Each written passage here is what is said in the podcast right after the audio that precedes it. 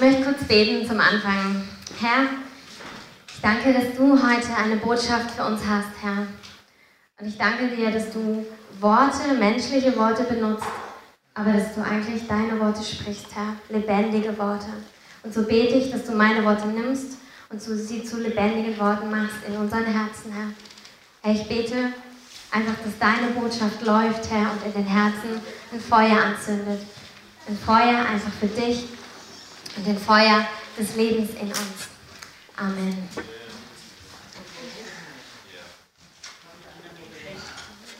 Wir haben heute Ostersonntag, den Auferstehungssonntag, und es ist ein Privileg, heute euch eine Botschaft bringen zu dürfen.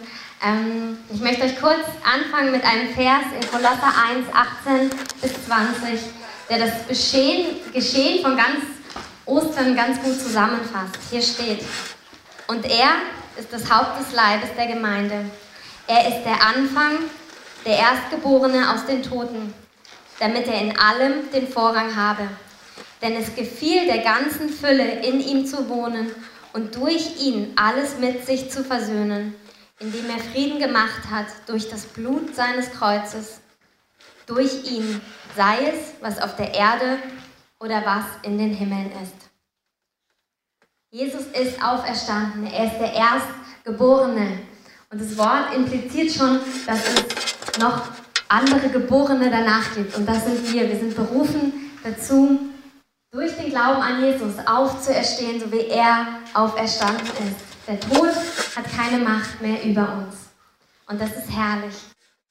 Das Wort auferstehen ähm, kommt aus dem, klar, im Griechischen hat es ähm, die Bedeutung auch von wieder auf die Füße kommen oder aufstehen im Gegensatz zum Fallen. Also aufstehen macht Sinn, wenn vorher ein Fall da war. Und so war es auch. Ähm, ich war mit ein paar Mädels, ähm, genau, mit denen auch, ein paar Tage im Kloster. ähm, wir waren vier Tage im Kloster und haben ähm, die Osterzeit ähm, besinnlich angehen lassen, haben ähm, uns Zeit genommen, äh, gerade auch an Karfreitag und haben das Fallen von Jesu, also haben den Kreuzweg sind wir mitgegangen, innerlich ähm, und auch äußerlich zum Teil. Ähm, und das war wirklich ein Fallen. Also Jesus hat ungerechte Verurteilung erlebt. Er hat Verrat erlebt, verlassen sein, körperliche Qualen. Er ist gestorben. Er hat alle Sünden getragen. Er ist wirklich gefallen. Und er ist wirklich aufgestanden. Es gibt keinen größeren, ähm, keinen größeren Gegensatz. Es gibt keinen tieferen Fall und es gibt keine, keine höhere Auferstehung. Das ist wie, ich weiß nicht, ob ihr es kennt, wenn ihr in dunklen Räumen gewesen seid und dann kommt ihr ans Licht oder am schönsten ist noch morgens, wenn man noch nicht ganz so wach ist und dann macht jemand die Lampe an und denkt oh, das ist hell. Ähm, und das ist der Gegensatz tiefste Finsternis und das hellste Licht. Es gibt keinen größeren Gegensatz. Es gibt niemanden, der tiefer fällt als Jesus. Und es gibt niemanden, der höher erhoben ist als er. In Offenbarung 5,12 heißt es, würdig ist das Lamm, das geschlachtet worden ist, zu empfangen die Macht und den Reichtum und Weisheit und Stärke und Ehre und Herrlichkeit und Lobpreis.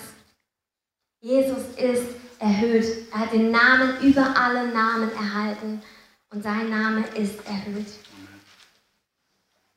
Das werden auch wir erleben. Wir werden auch erhöht werden. Wir werden ähm, ewig leben, zum ewigen Leben, zu ihm kommen. Und da heißt es in Sprüche 24, 16, Siebenmal fällt der Gerechte und steht doch wieder auf, aber die Gottlosen stürzen nieder im Unglück. Ich möchte ein bisschen über Fallen reden mit euch. Ähm, Fallen kann, glaube ich, viele Bedeutungen haben. Ähm, letztlich, ultimativ sage ich, ist das, der größte Fall ist der Tod. Und es gibt aber auch innerhalb des Lebens, gibt es Situationen, gibt es vielleicht Tage, gibt es ähm, Dinge, wo Fallen Scheitern ist, wo wir gescheitert sind. Ist Jesus am Kreuz gescheitert?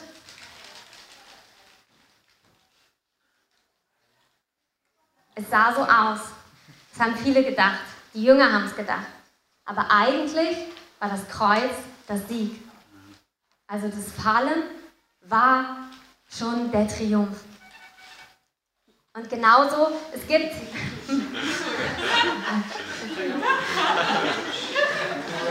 Hat gut gepasst. Und oft ist es so. Also manchmal gibt es Situationen, da ist Scheitern fast schon eine Gnade, weil man manchmal merkt, dass man auf dem falschen Weg ist. Manchmal ist Scheitern auch wirklich Demut, dass wir erkennen, wir können es nicht aus uns. Ihr, die ihr einfach Jesus kennt, in eurem Leben angenommen hat, da war ein Moment des Scheiterns, wo man gemerkt hat, okay Jesus, ich brauche dich. Oder wir sind wirklich gescheitert im Leben und haben gemerkt, ich brauche seine Hilfe in meinen Situationen. Und Jesus hat uns hochgehoben, indem er uns zu sich genommen hat. Wir haben uns bekehrt, wir haben, ähm, sind neue Kreatur geworden durch ihn. Und manchmal sieht, sehen aber Dinge auch nur aus wie Scheitern. In den Augen von uns, von der Welt, von den Außenstehenden, aber eigentlich nicht in Gottes Augen. Also manchmal fühlt es sich wie Fallen an, aber das Fallen ist eigentlich schon der Triumph. Jesus musste ans Kreuz gehen, um den Sieg zu erlangen.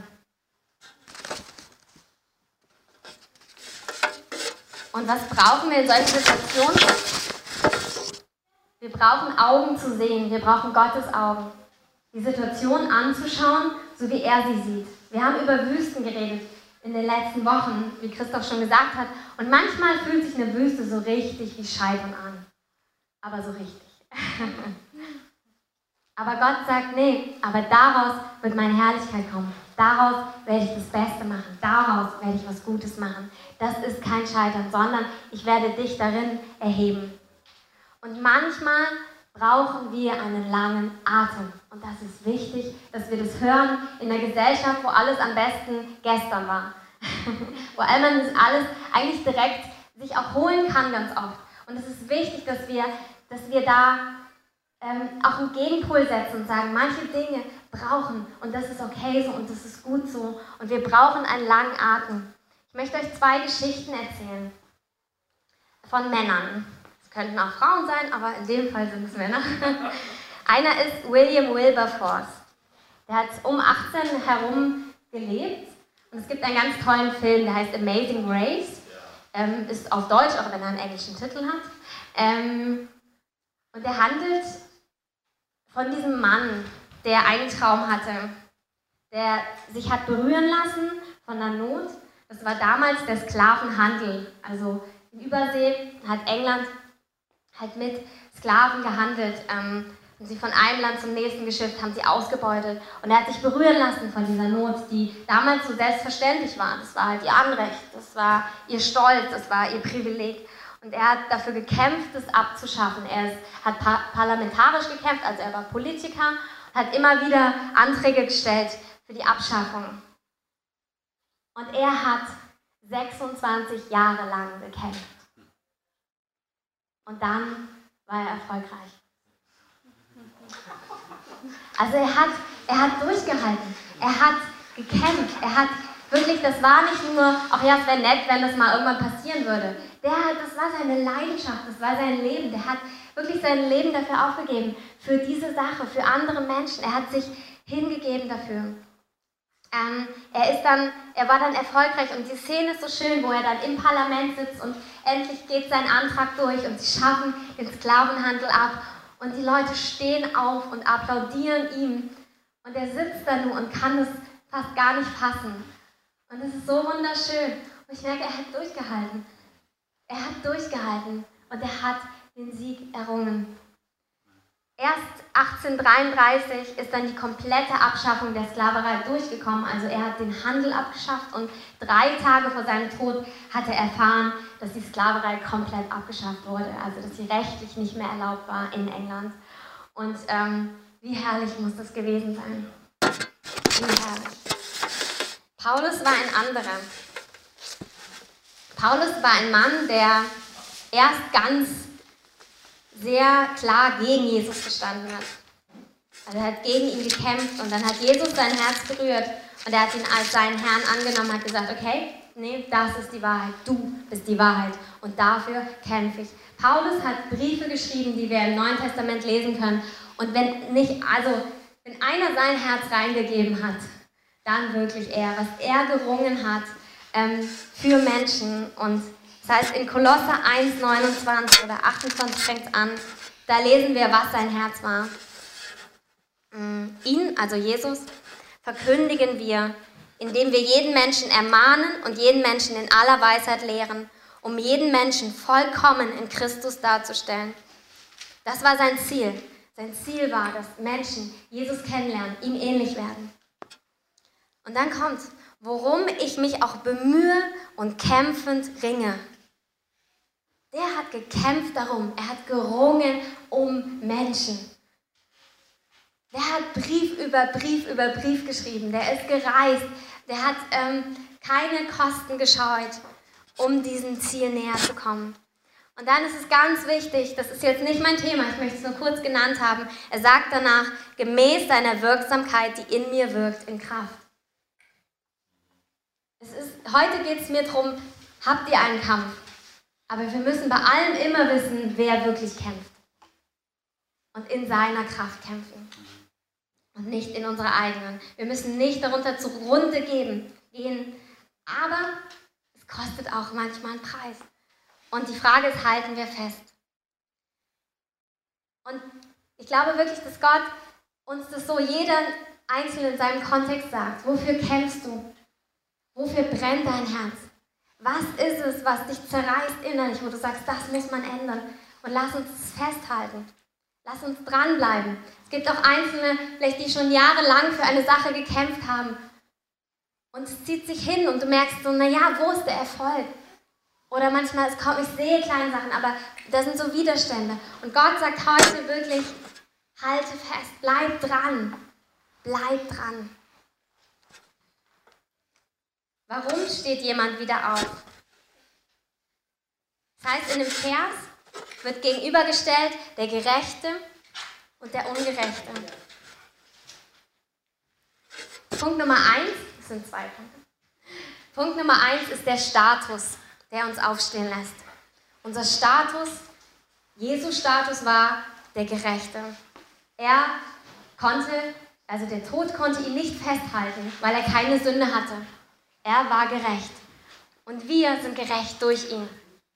Wir haben Gerechtigkeit durch ihn. Das heißt, von der Natur aus, wenn du Jesus in deinem Leben angenommen hast, der Glaube an ihn macht dich zum Gerechten. Und die Natur des Gerechten ist es, aufzustehen.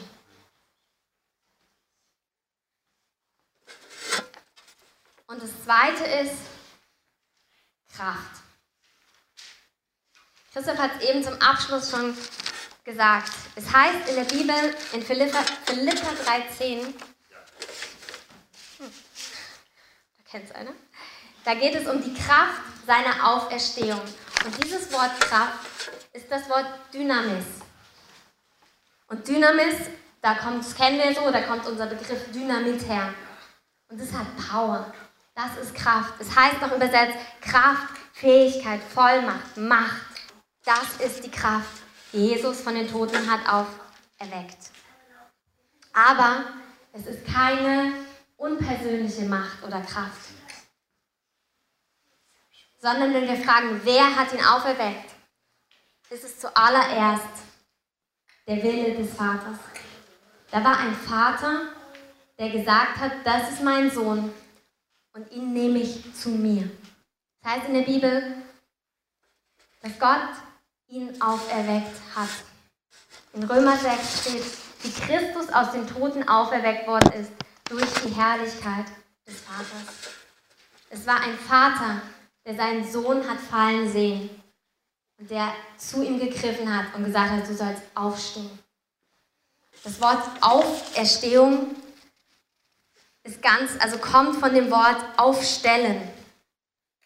Und da sehen wir die Bedeutung. Also, ist, wenn jemand fällt, hat der Vater hingegriffen, hat ihn wieder auf die Beine gestellt, hat ihn aufgestellt. Es ist ein Vater, der Barmherzigkeit hat, der, der mitfühlt und der auch bestätigt. Er hat gesagt, das ist wirklich mein Sohn und ich hole ihn in meine Herrlichkeit. Im Leben von Jesus seht ihr das, oder auch wenn ihr so im Alten Testament schaut, wenn ihr euch Mose anschaut, wenn ihr euch Propheten anschaut, Gott bestätigt durch Kraft. Also Jesus hat zum Beispiel auch gesagt, wenn ihr mir wegen meiner Worte nicht glaubt, dass ich Gottes Sohn bin, dann schaut meine Taten an. Seht, wie er mich bestätigt. Seht die Kraft, die er mir gibt. Und das ist wirklich das Ultimative, ist die Auferstehung, wo Gott sagt, das ist meine Tochter, das ist mein Sohn, die kommt zu mir. Diese Kraft gebe ich ihnen, die Kraft aufzuerstehen. Und es gilt wirklich für unser Lebensende, aber es gilt auch für jetzt. Gott bestätigt mit Kraft. Und dann der zweite Punkt, es ist ein Vater und es ist ein Geist. Ein Geist, der ganz nah in Verbindung mit der Kraft steht. Der Vater hat Jesus durch den Geist auferweckt. Römer 1,4. Da steht, und als Sohn Gottes ist er in Kraft eingesetzt, dem Heiligen Geist nach, aufgrund der toten Aufstehung. Also Gott, der Vater, hat den Sohn durch den Heiligen Geist, hat er ihn auferweckt. Der Heilige Geist ist quasi die Hand, die ihn geholt hat. Und das ist die gleiche Kraft, wo es in Apostelgeschichte 1.8 von steht, wo Jesus sagt, ihr werdet Kraft empfangen durch den Heiligen Geist. Das ist die Kraft, die in dir wohnt, durch den Heiligen Geist. Weil der Geist die Kraft ist. Also durch den Geist kommt die Kraft. Und dann gibt es aber auch wieder Stellen, wo zum Beispiel Jesus von sich sagt, ich, also, oder der, der Menschensohn, also er bezeichnet sich selbst, er spricht über sich, sagt, ich werde auferstehen. Das steht zum Beispiel in Markus 9, 31. Und das betont einfach ihre Einheit. Also es ist auf der einen Seite es ist ein Vater, der seinen Sohn sieht und ihn aufhebt.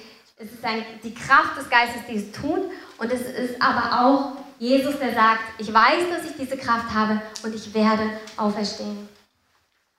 Ich möchte das auf uns beziehen heute. Kurz zusammengefasst. Jesus ist gefallen. Er ist gestorben. In der Kraft des Geistes ist er auferstanden, er ist auferweckt worden. Und die, dieselbe Kraft, Dynamis-Kraft, lebt in uns für unsere Auferstehung. Wir werden auferstehen, aber auch jetzt schon lebt sie in uns. Das heißt, wenn wir jetzt Situationen haben, wo wir das Gefühl haben, wir sind gefallen, dann dürfen wir wissen, dass da ein Vater ist, der uns aufheben möchte. Ich liebe die Bezeichnung oder die Beschreibung, die Gott über sich selbst gibt in Hosea 11.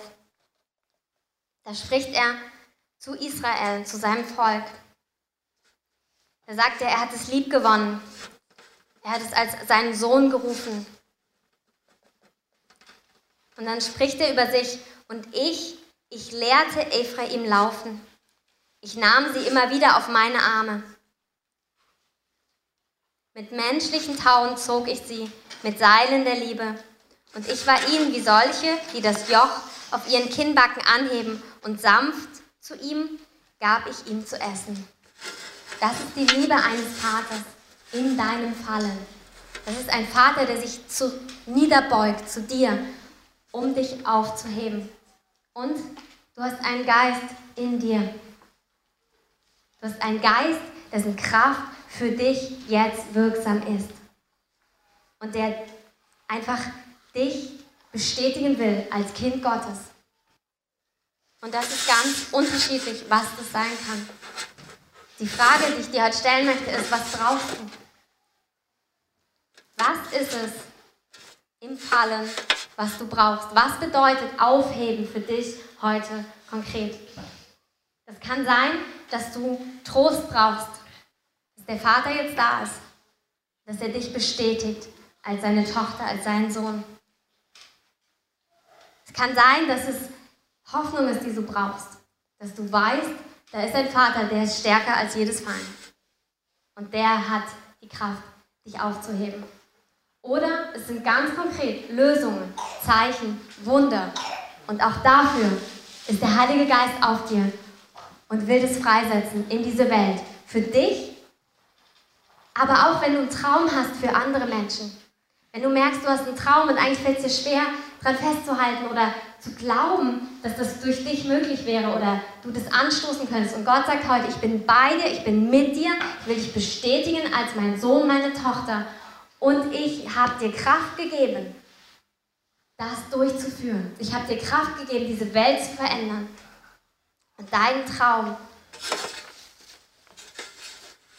zu sehen und festzuhalten und auszuführen auf dieser Welt. Ich denke, dass wirklich möchte ich gleich einfach beten und Gott bitten, jedem Einzelnen das zu geben, was er braucht.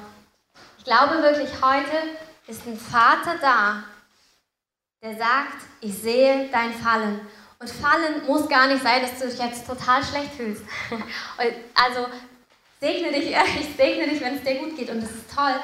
Aber es gibt da so, so eine Sache, wo du merkst, oder wo ich merke, ich will mehr.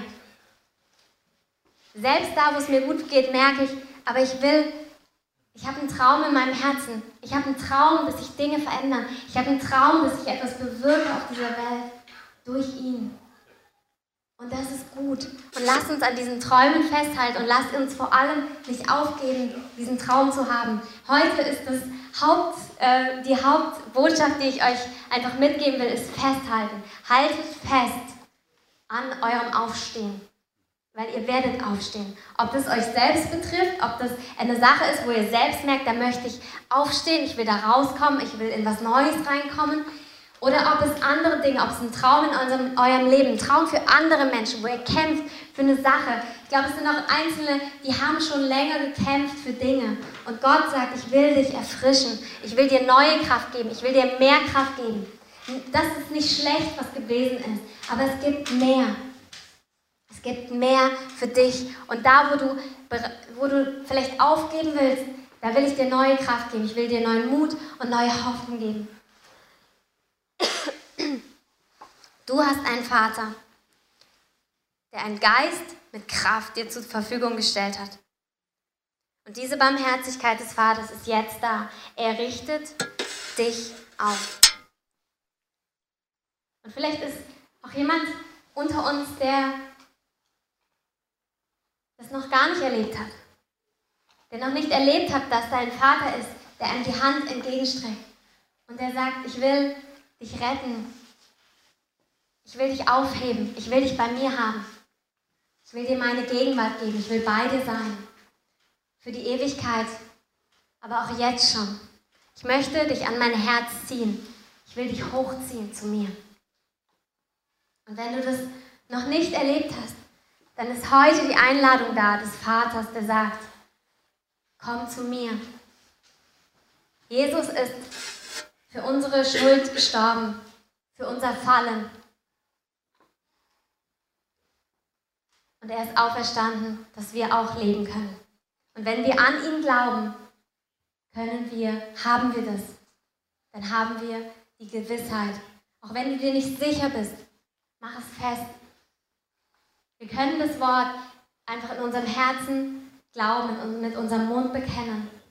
Und es ist gewiss, dass wir gerettet werden weil er treu ist. Und ich möchte jetzt einfach ähm, kurz beten. Wenn ihr könnt, steht doch kurz mit auf.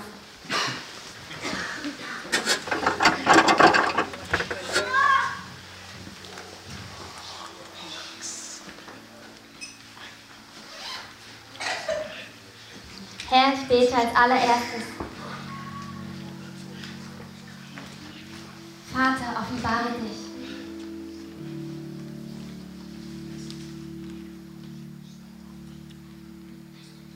Heiliger Geist, ich bitte dich, dass du den Vater uns offenbarst. Die Liebe des Vaters,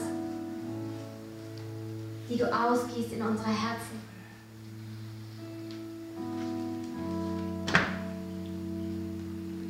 Da ist ein Vater, der steht jetzt vor dir und er streckt dir seine Hand entgegen und sagt dir, ich richte dich auf.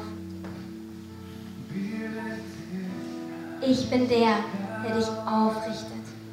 Meine Hand ist da. Und wenn du diese Hand noch nie erlebt hast oder gesehen hast, dann kannst du sie jetzt ergreifen, indem du Ja sagst. Indem, indem du sagst, ja, ich möchte das. Ich möchte auch ewig leben. Dann kannst du sagen, ich glaube, ich nehme das an, dass Jesus für mich gestorben ist. Du kannst leben dadurch.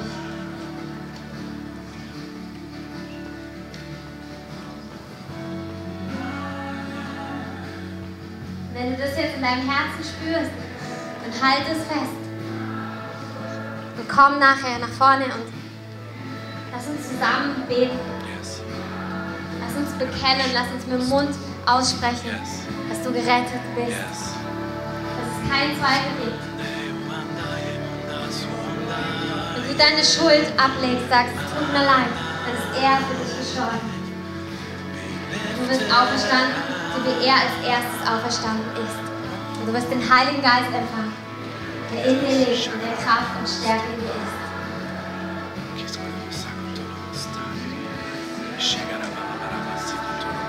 Herr, ich möchte bekennen, einfach, dass wir dich brauchen, Herr. Wir brauchen deine Hand, die uns aufhält, Herr. Wir brauchen dich. Nicht nur, wo wir in, in Sünde fallen, sondern auch, wo wir, Herr, wo du uns Aufgaben gegeben hast, wo du uns Dinge aufs Herz gelegt hast, in diesem Leben, Herr, die größer sind als unsere Kraft.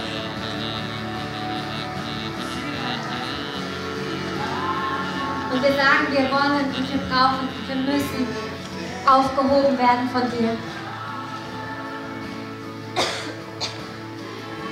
Herr, ich bete, dass du jetzt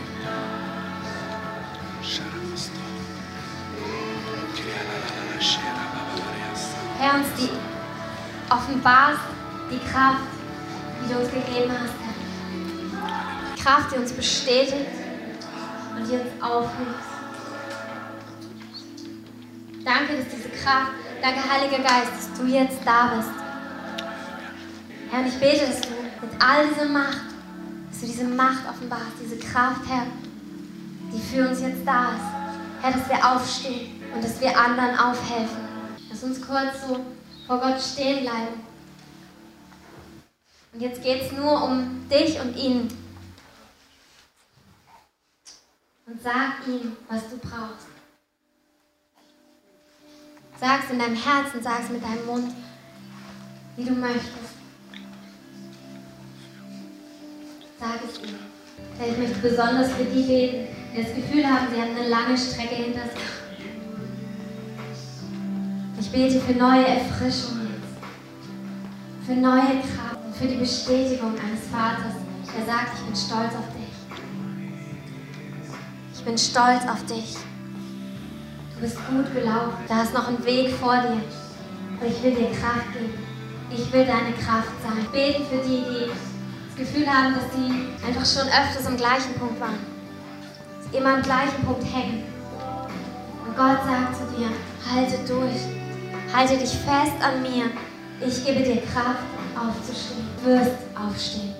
Und ich möchte für die beten, die, wo alles so ganz gut ist und ganz okay ist.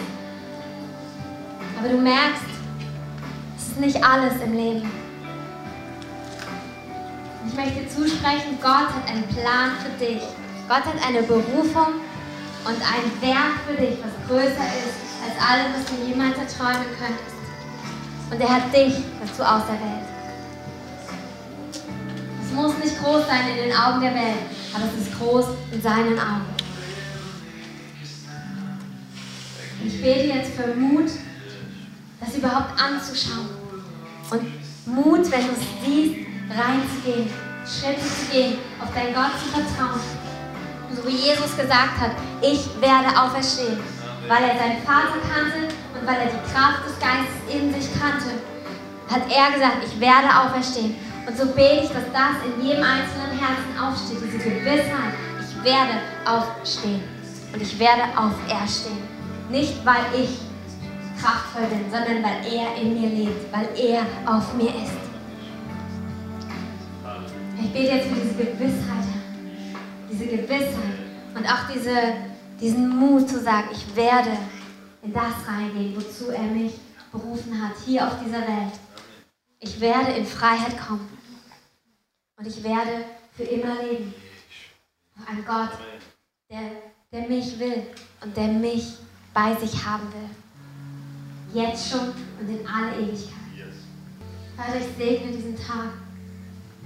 Ich danke dir für die Gemeinschaft, die du uns gibst, mit dir miteinander. Herr, ich bete, dass du, dass wir einander auch Trost sind, Herr, wo wir Trost brauchen, dass wir einander stärken, wo wir Stärkung brauchen, Herr. Da, wo wir Mut brauchen, dass wir uns Mut zusprechen, Herr. Herr, ich danke dir für deinen Segen an diesem Tag, der so herrlich ist. Deine Kraft ist offenbar geworden an diesem Tag. Und so segne ich einfach die Zeit, die wir noch zusammen haben. Ich segne jeden Einzelnen, der schon woanders hinfährt, der vielleicht mit Familie unterwegs ist. Ich segne euch. Ihr, euer Gott geht mit euch. Euer Gott geht mit euch. Er lässt euch nicht alleine, niemals. Alle Tage des Lebens ist er mit uns.